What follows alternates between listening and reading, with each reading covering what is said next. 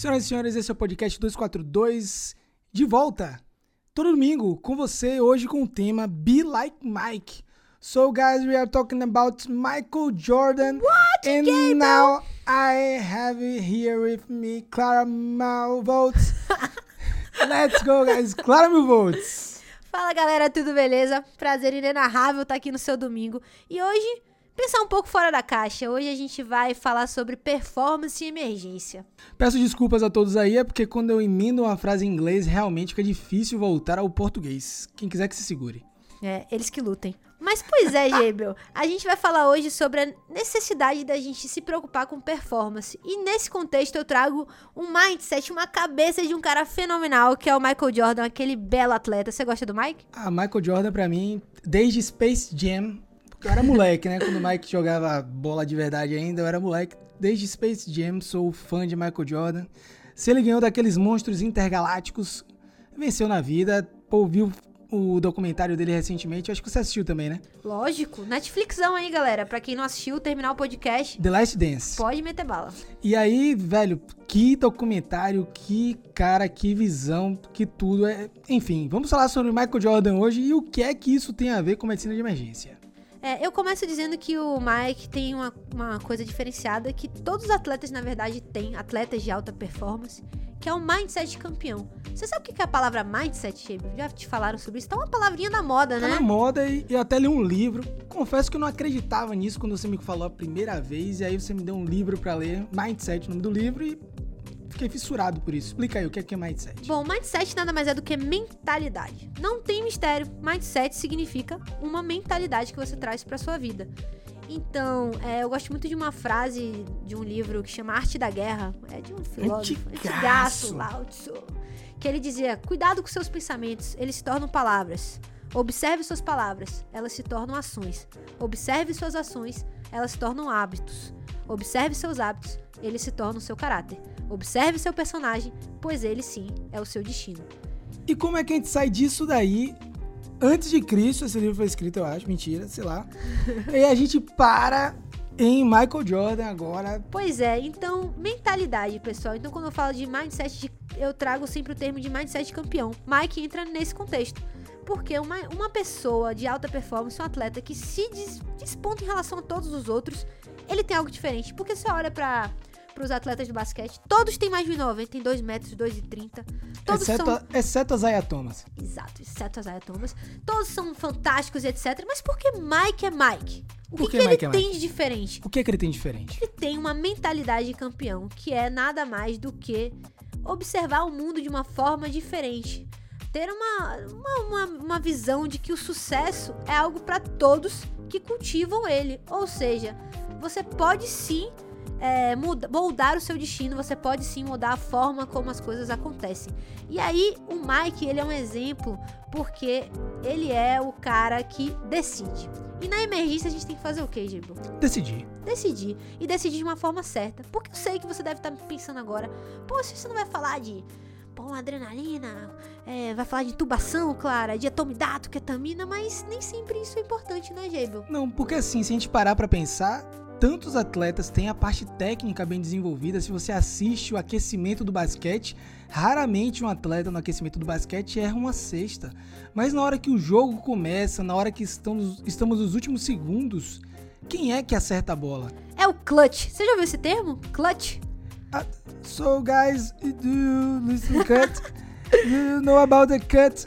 Que porra é clutch?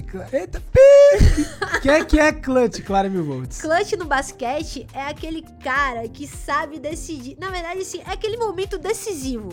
Lembra aí, você sempre tem essa cena na cabeça. Pô, o jogo rolando, decisão final da NBA, final de tudo. Faltando aqueles milésimos de centésimos de segundo. O cara vai, lança umas. faz um. um como é que chama? Um arremesso. um arremesso e ele marca na hora H. Então é aquele cara decisivo. Clutch é aquele cara que toma a decisão muito bem tomada naquele momento. Só que a parte mais interessante do clutch é que ele não é aquele. Não, é, não se resume àquele momento. Não foi a sorte. Foi a sorte? Não. Não foi a sorte. Foi Não. todo tudo que passou por antes daquele momento de, de decisão, que foi treinar, adquirir skills. Não só hard skills, que é o conhecimento técnico duro, mas soft skills, o conhecimento leve, o conhecimento que te diferencia. Que é o nosso querido foco no dia de hoje. Cara, soft skills na vida do médico. Você pode estar dizendo aí, ah, isso é firula, isso é balela, essa galera tá doida. Mas é um tema que é abordado nos congressos da CEP de maneira efetiva, assim, bem intensiva mesmo, né? Ainda digo mais, Gebo, assim, é um tema tão importante que hoje em dia existem congressos de emergência só falando sobre isso. E dentro mesmo do American College é, of Emergency Physicians, a gente tem uma aba de wellness em que se fala sobre habilidades de bem-estar holístico, então desde comunicação, a como cuidar do seu corpo, a esporte, atividade física e também a mentalidade, ao mindset de campeão. E por isso eu queria trazer um pouco assim, porque a gente gosta de contar história, né? Isso. Eu queria que você trouxesse uns momentos seu Michael Jordan na sua vida, que você foi decisivo, que você usou as suas habilidades e soft skills pra definir o jogo. Toda vez que falam assim de soft skills para definir o jogo, eu lembro de atendimento pré-hospitalar é soft skill puro. Muitas vezes você chega na cena, ter que lidar com a multidão, ter que lidar com pessoas que estão com raiva, que dizem que a SAMU demorou. A gente sabe Ah, que é o SAMU. Mas tudo bem. E eu lembro bem de uma história, estava eu na minha querida unidade 05 Salvador, alta velocidade, invadindo um dos bairros chamado Arenoso, lá na capital baiana. Quem conhece sabe que não é um bairro muito tranquilo. E aí quando chegamos na cena, eu percebi, o condutor percebeu, eu fiz sinal pra ele não falar muita coisa, pra equipe não ficar assustada, mas eram três homens fortemente armados na nossa chegada. E a gente tentou dar um a zero nos caras, tentar sair da cena de alguma forma e não foi possível porque a gente foi abordado por outro armado também mais adiante. Mãe, se você tá escutando isso aqui, eu tô bem, tô vivo, isso tem tempo, tá? Não te contei porque não, não ia te Não, contar. tem coisas que as mães não precisam Não saber. preciso saber, não preciso saber. Igual pular de paraquedas. Enfim. e aí, o que é que aconteceu? Eu disse, não, a gente já tá aqui, a gente tem que descer, tem que atender a situação. A gente disse assim, não, cara, a gente só tá manobrando a ambulância aqui porque só tá manobrando pra deixar já tudo pronto pra na hora que a gente sair já tá em posição de fuga. Aqui o cara, ah, tá bom, beleza. Avisamos a unidade básica que tava vindo de que ficasse lá em cima e descemos na comunidade.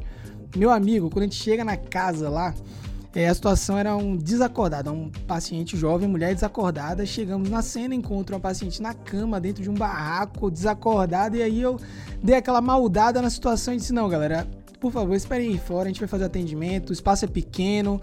É, dei uma desculpa e eu sei que o pessoal saiu. Quando as pessoas que estavam lá, inclusive o companheiro dela, saíram do quarto, ela abriu o olho e disse assim: Cara, me tira daqui ele tá me traindo, ele ele tá com outra menina e eu tô precisando sair daqui, mas ele não deixa eu ir embora.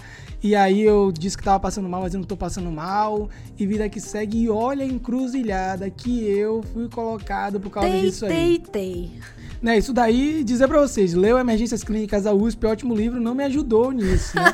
É, ler o livro de terapia e diz, não, não me ajudou isso. Seis anos de faculdade não ensinam o que fazer Isso, nesse momento. você sabe que te ajudou, na verdade, foi o seu repertório. Então, o repertório, seu repertório de vida, que nada mais são do que seus princípios e a forma como você foca ali naquele momento presente, com certeza. É, se tivesse uma revista que ajudasse isso, a gente seria a Street Medicine Journal, a medicina das a ruas. medicina das ruas. Medicina das ruas, total aí. Eu disse, não, minha senhora, é o seguinte. É o seguinte, beleza, você quer sair daqui?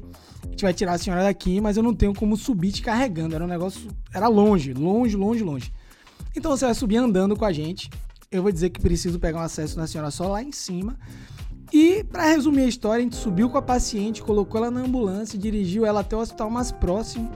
Nem chegamos a abrir ficha no hospital e deixamos ela lá. Ou seja, era uma situação de abuso, de sabe Deus o que, que eu não quis nem entender direito aquela situação e que o SAMU e minha unidade foi colocada à prova e eu tive que dar um jeito de resolver isso. E não tinha nada a ver com hard skill. E aí? Era Que só que soft fez? skill. Velho, a gente tirou ela da cena e levou ela pra, pro hospital mais próximo, mas isso era só soft, era só Nossa. relacionamento, era só trocar Total. ideia com os traficantes, era só trocar ideia com ela, combinar Joguinho alguma de coisa com ela. cintura, Jogo de total. cintura, somebody love, levar tudo nas. E tenso, mas no final deu tudo certo. Era tipo assim, poucos segundos pra pensar, poucos segundos pra entender, espírito de equipe, de todo mundo colaborar e, e querer participar disso, porque, pô, tá deslocando uma unidade avançada dentro de uma cidade de 3 milhões de habitantes, que tem poucas ambulâncias, pra fazer um atendimento que não necessitava, em teoria. Em teoria. Em teoria, exatamente. Nossa, acho muito maneiro, porque tudo que você falou me fez lembrar os princípios que o Mike traz. E quais são os princípios? Então, assim, antes de falar os princípios, só perceba que é, os, os atletas de alta performance, eles são uma escola pra vida, porque você vê que os- esses princípios, eles perpassam por tudo na nossa vida.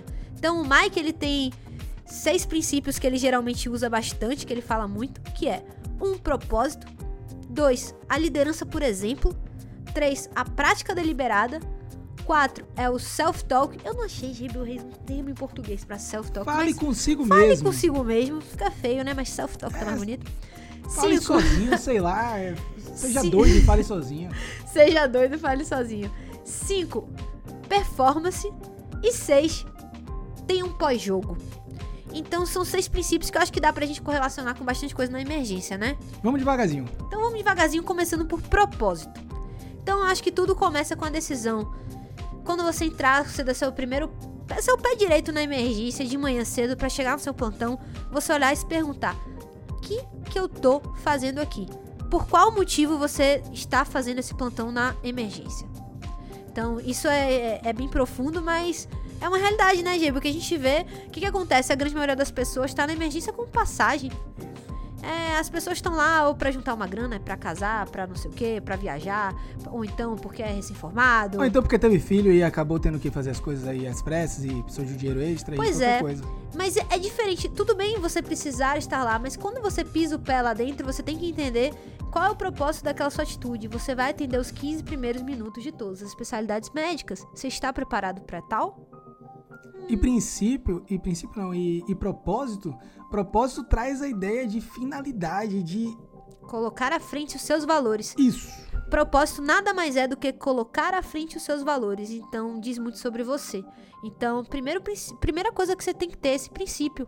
Propósito. Seu plantão será diferente se você dá um plantão com um propósito. Exatamente. Princípio número dois. Ah, essa aqui é sua cara, Gêmeo. Liderança, por exemplo. Liderança, por exemplo, é sua cara- cara. Essa, essa eu não sei porque é minha cara, não, diga aí. Cara, porque.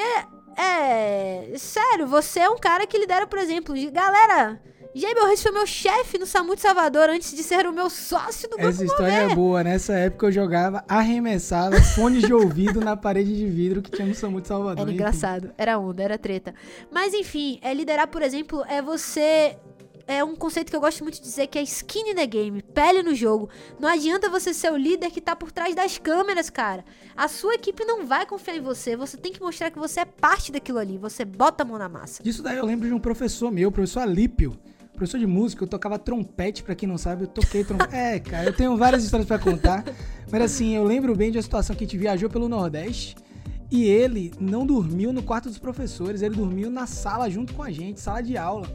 Não existia ar-condicionado no lugar que a gente ia dormir, tava muito quente, a gente tava bem inquieto. E ele tava lá com a gente e, dormia com a gente, era o último a comer e era o último a fazer as coisas. Ele só comia depois que todo mundo tinha comido, então se era alguém que ia Cara, passar irado. fome era ele, então é um cara que eu admiro muito, professor Alípio. Um beijo, professor Alípio. Se é Mas sabe uma coisa muito interessante? É que é, líder, pessoal, não se intitula líder nunca. É verdade. Líder e chefe são coisas completamente diferentes. Graças a Deus. Chefia é um cargo, liderança ela é, ela é, uma, é um cargo que é eleito pelo time. O time que diz tal pessoa é o líder. Então, você chegar e dizer, ah, eu sou o líder, você Ah, ah, errou, errou. Então, assim, um chefe é, não é um líder, não, não mesmo. Então, não confundam isso. Então, quando a pessoa te chamar, oi, chefe, é, é só um não. cargo Ah, tá bom. Beleza? O princípio número 3 é prática deliberada. Essa é uma das coisas que eu mais gosto. Canalizar a sua energia no lugar certo. Afiar o seu machado. Tem até uma frase que eu gosto muito, assim.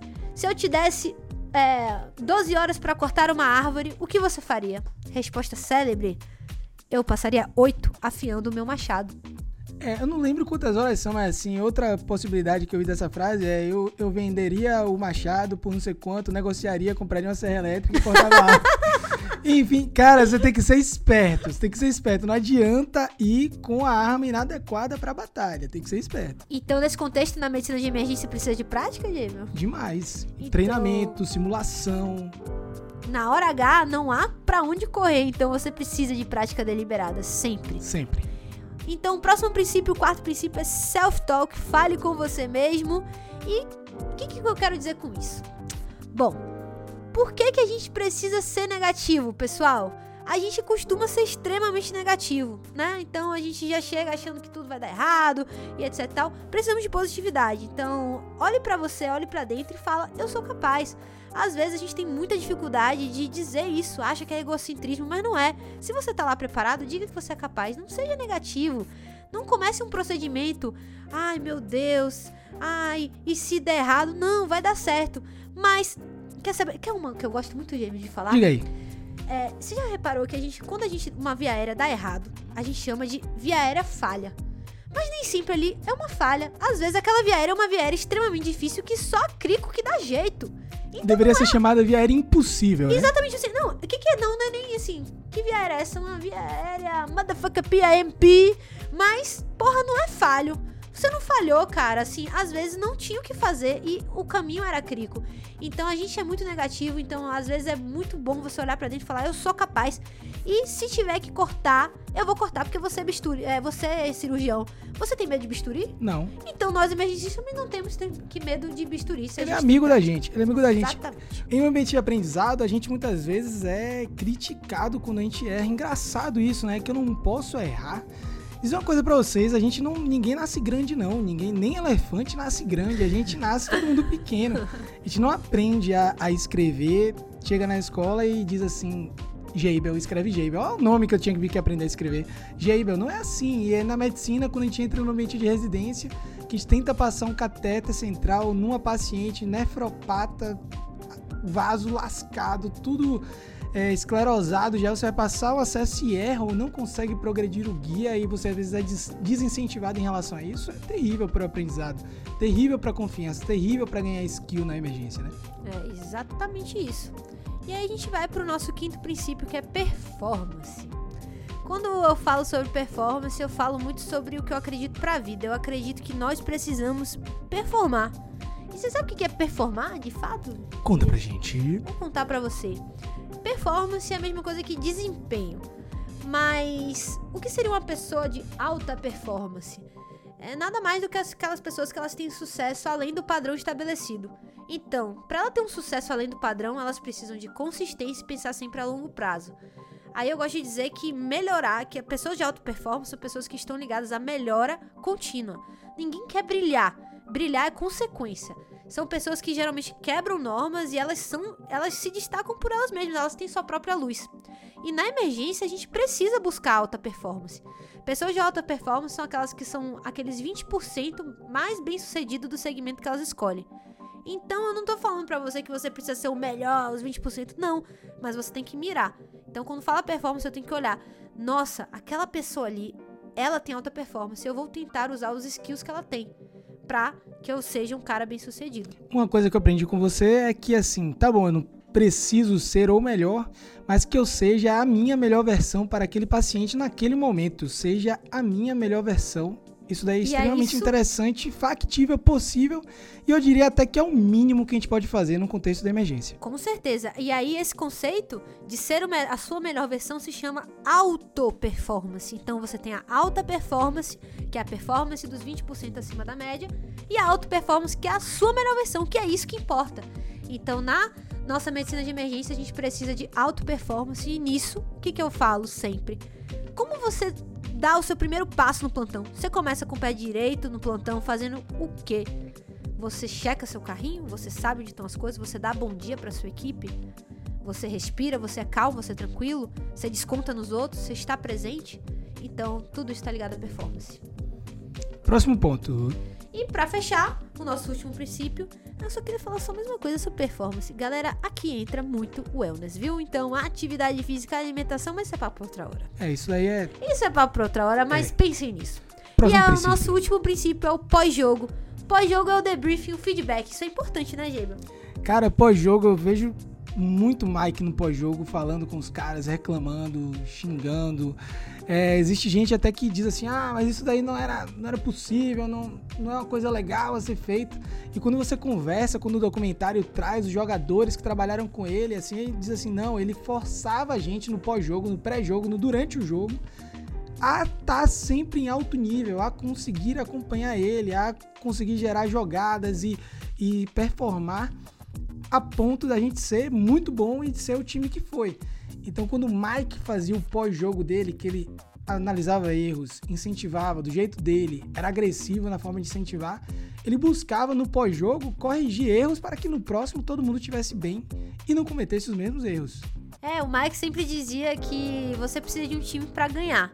Então você não vai para lugar nenhum sozinho, então pós-jogo é extremamente importante, porque é aí que você cria o seu feedback, a cultura do feedback, do crescimento em conjunto, da valorização e de olhar para o outro como se ele fosse parte de você. Eu aprendi a fazer isso muito no SAMU na época. Eu tive alguns professores no SAMU que eu fiz um estágio voluntário e depois acabei trabalhando no SAMU e eu mantive essa questão do debriefing, né?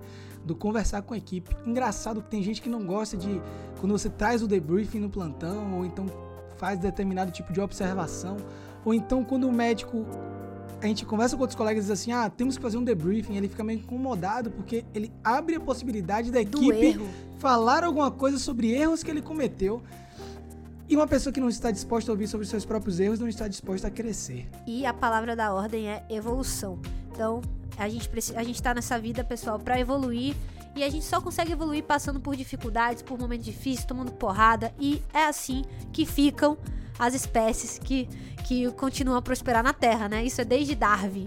Então é, bem, é mais ou menos por aí. Que vem um meteoro. E eu tenho que te perguntar uma coisa. Só eu que vou contar a história hoje? Você não tem nenhuma história para compartilhar com a gente? Poxa, Só... eu tenho tantas, né? Mas poxa, esse podcast tá longe, dá? Dá? Ah, bora, beleza. Bora. Tá, ah, então beleza. Fazer um do tamanho de Murilo Lugan aqui, gigante hoje. Esse daqui vai ficar esse grande. vai ficar grande. Então, eu vou contar para vocês uma história. Eu gosto bastante dessa história. Não é exatamente é, é sobre é, decisão e etc, atitude, mas foi de uma coisa muito interessante que aconteceu comigo que me marcou. Também, mais uma vez, no SAMU. SAMU, Medicina das Ruas, SAMU. marca, marca a nossa vida, Street não tem Medicine jeito. Journal. É, eu, eu, Hallelujah. Eu tinha atendido umas três semanas antes um paciente num condomínio de casas e tinha sido um atendimento muito marcante para mim. E eu criei muita empatia por ele, pela família, não só eu, como a equipe. E o enfermeiro da minha equipe, ele já tinha atendido esse mesmo paciente outras vezes, porque era um paciente demandante, um cardiopata, etc. E, enfim. E eu sei que eu tava numa base X lá do SAMU que cobriu uma área e eu fui abastecer na base principal lá do da nossa famosa 40. Little Dick.